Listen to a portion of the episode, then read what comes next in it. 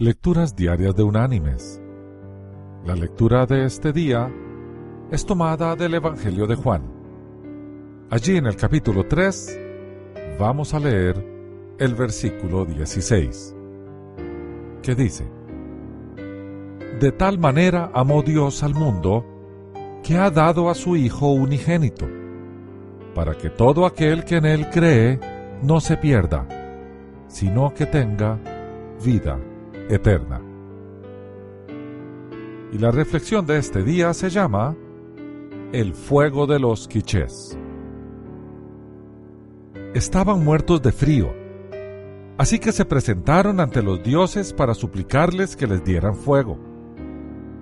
Los dioses les dieron el fuego anhelado después de exigir que les rindieran culto, pero luego les hicieron una mala jugada hicieron caso omiso de sus danzas de alegría y sus cánticos de gratitud, y al rato cayó un aguacero con granizo, de modo que se volvieron a extinguir las hogueras de los pobres indios.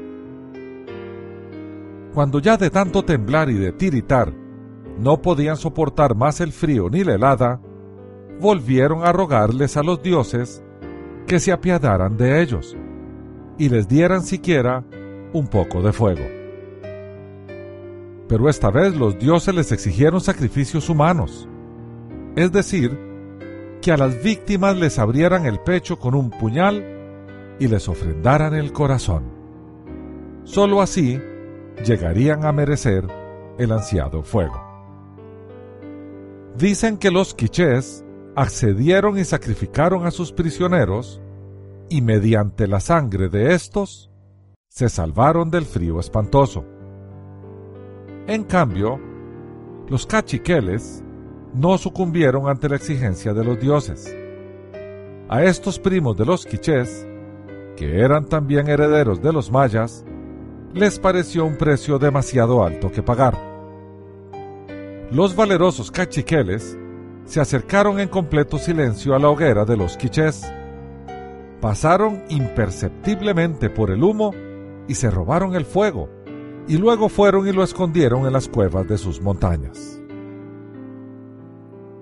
Esas impresionantes escenas del Popol Vuh, es decir, de las antiguas historias del Quiché, forman parte de lo que se ha considerado el mayor testimonio ancestral de los guatemaltecos.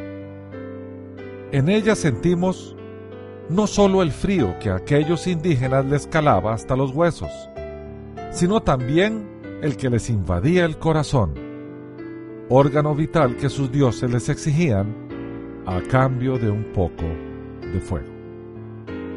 ¿Sería que sus dioses carecían de corazón ellos mismos y que procuraban saciarse de corazones humanos para suplir esta falta? Lo cierto es que lo que más les hacía falta a los quichés no era fuego, sino conocer al único Dios verdadero de haberlo conocido, hubieran sabido que él ya había procedido de un modo diametralmente opuesto a sus dioses falsos. A diferencia de estos, el Dios de la Biblia nos amó tanto que en lugar de exigir sacrificios humanos de parte nuestra, Él mismo se sacrificó en nuestro lugar. Cuando nos estábamos muriendo de frío espiritual por falta del calor de su presencia, Dios estableció un requisito para que pudiéramos recibir el perdón de pecados que nos separaban de Él. Pero no exigió el derramamiento de sangre nuestra mediante la entrega de nuestro corazón físico a Él, sino el derramamiento de la sangre de su Hijo, que se hizo hombre y nos entregó su corazón al morir por nosotros. Mis queridos hermanos y amigos, Dios no espera que hagamos nada para merecer el fuego de su presencia en nuestra vida. No es posible, porque Él ya lo hizo todo. Pero sí espera que nos apropiemos de ese fuego entregándole nuestro corazón, no de modo físico, sino espiritual, y no por obligación, sino de buena voluntad. Pues es allí donde Él quiere que arda su presencia. Que Dios te bendiga.